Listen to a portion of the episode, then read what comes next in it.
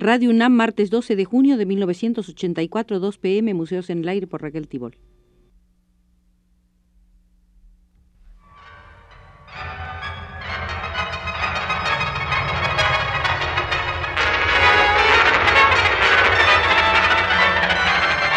Museos en el Aire.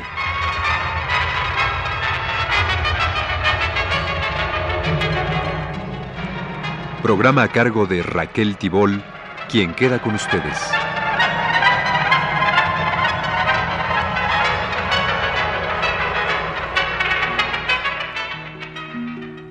Run, run se fue pa'l norte, no sé cuándo vendrá.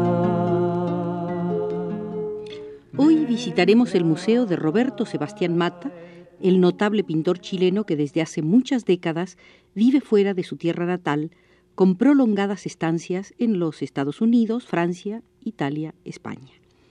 Será nuestro guía un sobresaliente escritor cubano, amigo muy querido del artista, Lisandro Otero. Quien conoce a Sebastián Mata sufre de inmediato el embate de un torbellino, impulsado por un hombre pequeño, de pelo arremolinado, de incesante e incomprensible oratoria, que jamás deja de usar corbata con la informalidad de quien vistiese pijama. Transcurrida la primera impresión superficial, se descubre en Mata a un pensador original y a un artista auténtico, uno de los cinco o quizás diez pintores vivos más notables. Después que se atraviesa al Mata que despide ruidos y chispas como los fuegos de artificio, puede apreciarse al Mata de cosecha escogida, original en su manera de aprehender e interpretar el mundo, delicado en su tratamiento del sagrado prójimo. Entonces se podrá entender al Mata pintor y se sabrá que cada uno de sus cuadros es un esfuerzo de interpretación intelectual y a la vez una liberación intuitiva. Mata es un provocador, un cuestionador de la vida, siempre está en guardia para deshacer estereotipos y rechazar los mecanicismos, los reflejos condicionados, las superficialidades de consumo fácil y las masividades banales. Mata es un humanizador, un restaurador de los jugos que hacen flexible a la persona persona. José María Moreno Galván, notable crítico de arte español que se sostuvo contra Francisco Franco en los momentos más duros de España fascista, ha señalado muy apropiadamente que las dos características fundamentales de la pintura de Mata son, primero, menosprecio por la pintura en estado puro y segundo, supeditación de la imagen a la imaginación. Mata no dibuja perspectivas sino conceptos, no sitúa volúmenes, sino que intenta fijar los deseos. Con el color y la línea trata de lograr lo que otros en el ensayo, pero prescindiendo de la racionalidad y la lógica para dar paso a otros valores más íntimos. José María Moreno Galván ha llamado a eso la imagen desbordada por el argumento. La incesante preocupación de Mata es la imaginación, cómo se revitaliza, cómo se evita su desvanecimiento, cómo se impide su reglamentación. Lo otro, la pintura es sólo un instrumento de fines mayores. Si el objetivo es el hombre y la meta táctica es la humanización del hombre, entonces el óleo, el pastel o el crayón se disminuyen mucho. Mata no tiene enamoramiento con sus materiales, no sacraliza las herramientas porque siempre tiene presente, parafraseando a Becker, que el cuadro eres tú.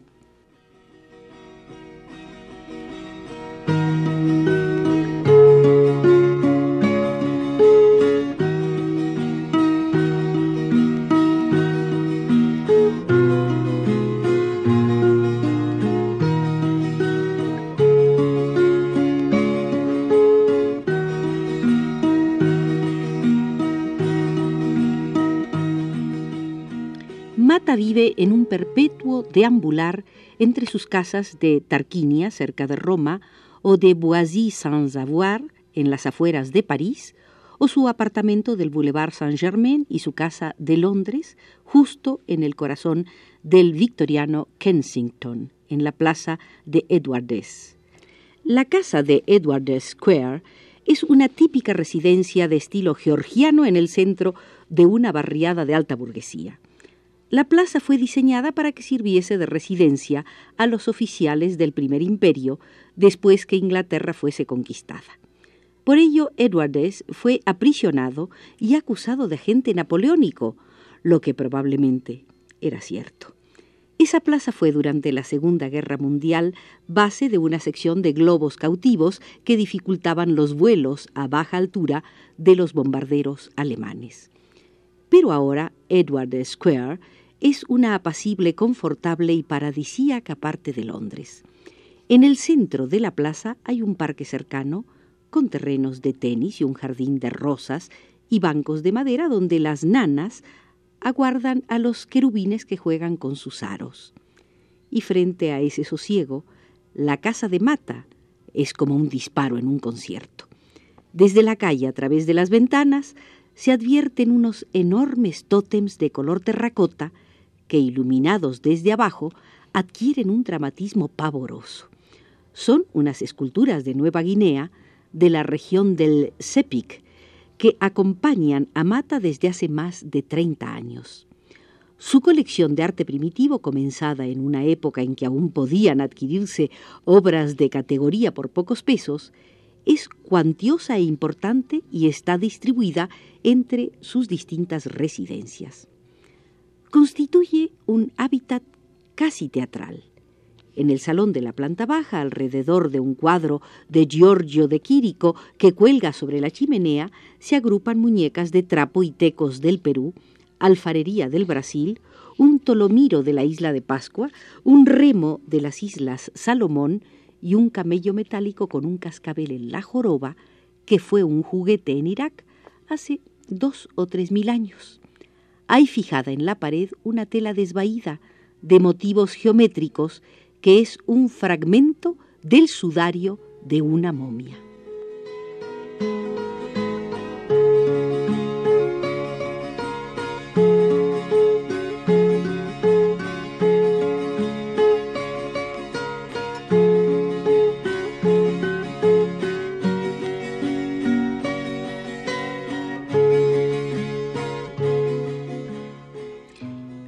Sebastián Mata juega con unos extraños dados de plástico transparente, en cada una de cuyas fases hay palabras en varios idiomas que son parte de los títulos de sus obras.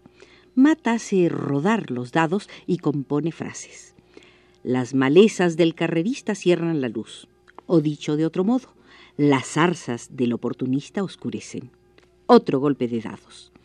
El rocío del profeta vive en un mundo imbesable. El salón de la planta alta tiene cuatro enormes pájaros. Cenufó de la cultura malí.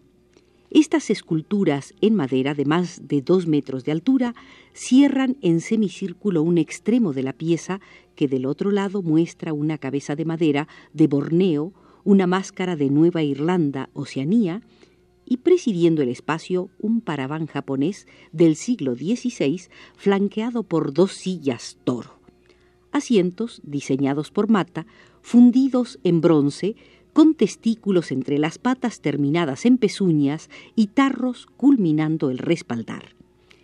En este ambiente hablaron Roberto Sebastián Mata y Lisandro Otero. Dijo el pintor, la idea básica es esta. La cultura es como la agricultura, una cosa que se hace poco a poco, regando, esperando que se seque, que salga el sol. Pero hasta ahora todo ha sido cultivar el yo, y se han hecho yos enormes, yos monstruosos, y se observa todo desde el punto de vista del yo, pero el otro no se sabe cultivar. Nos han enseñado que el otro es un peligro, un peligro porque quiere abusar de nosotros o nos puede traicionar sobre el otro estamos, como antes de Colón, en el océano. No sabemos que toda la riqueza nos viene del otro. Es a causa de los otros que sabemos y aprendemos y nos vemos. Esta noción está flotando en América Latina, que ha vivido la cosa más horrible del otro. El arma más fuerte de los españoles contra los indios fue la mentira. Es decir, en la naturaleza primitiva no existía la mentira. Roberto Sebastián Mata cree que la poesía tiene que ser hecha por todos. En el Popol Vuh hay una frase formidable que muestra cómo, desarrollándose uno, se convierte en un hombre entero. Ahí está la idea del hombre integral. Ya en el origen del hombre latinoamericano existía esta preocupación por el hombre entero, no del hombre que depende de Dios y se integra a Dios. Se trataba de un trabajo de cada uno, un trabajo en sí.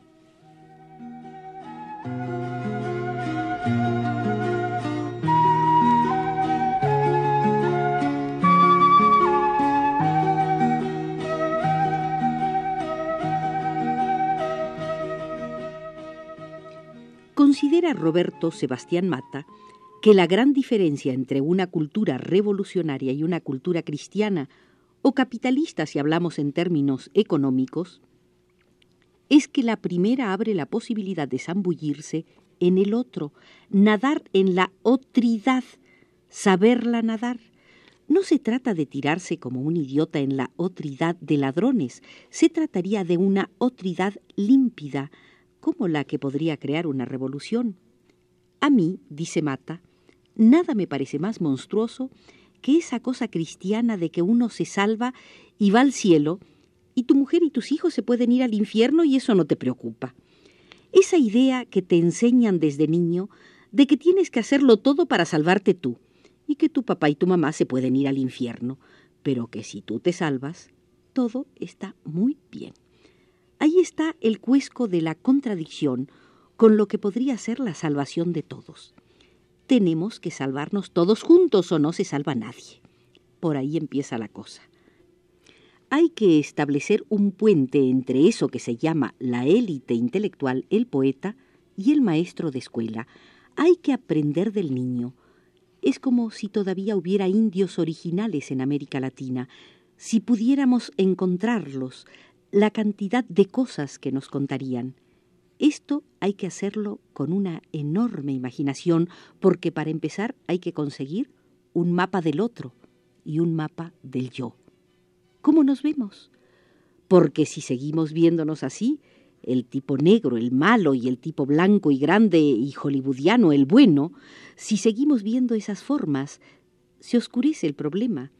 Es ante todo una cuestión de formas nuevas, Podemos representar a la Tierra como un paisaje con árboles y animalitos, y eso es cierto, y también la podemos representar como un mapa, dividida en continentes, y ambas cosas significan la Tierra. Esto es lo mismo en la representación del uno y del otro. Necesitamos formas nuevas. Por eso es que no tendríamos que temer al arte moderno si se propusiera ayudarnos y no embrollarnos porque se da el caso de la gente que se toma la libertad de hacer en arte cualquier cosa. Si uno viene con una semilla nueva de maíz, los hombres de acción te entienden, pero si les hablas de estas cosas del otro, no te escuchan porque creen que es una cosa menos importante que el arroz. Dice Mata que cuando él habla de urbanismo, y no olvidemos que sus estudios profesionales fueron de arquitectura, se refiere a cambiar las cosas, todas las cosas. Cuando uno le habla a un arquitecto de urbanismo, responde, pero el problema mío es el alcantarillado. ¿Cómo alcanzo el alcantarillado que está a tres cuadras de donde estoy construyendo? Esos arquitectos ven las cosas desde la tuerca. El problema del poeta literato pintor es vestir esas cosas de tuerca.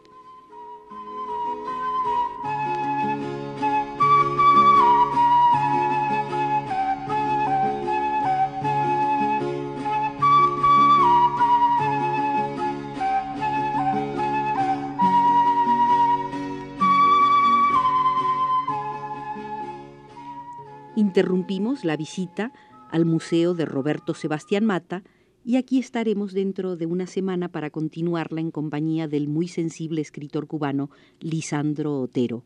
Nos vigilaron desde los controles Rosa Marta Jasso y Abelardo Aguirre.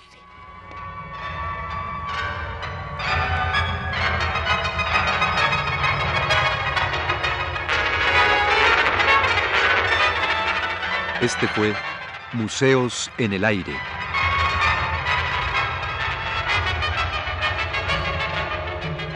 El programa de Raquel Tibol que se transmite todos los martes a las 14 horas.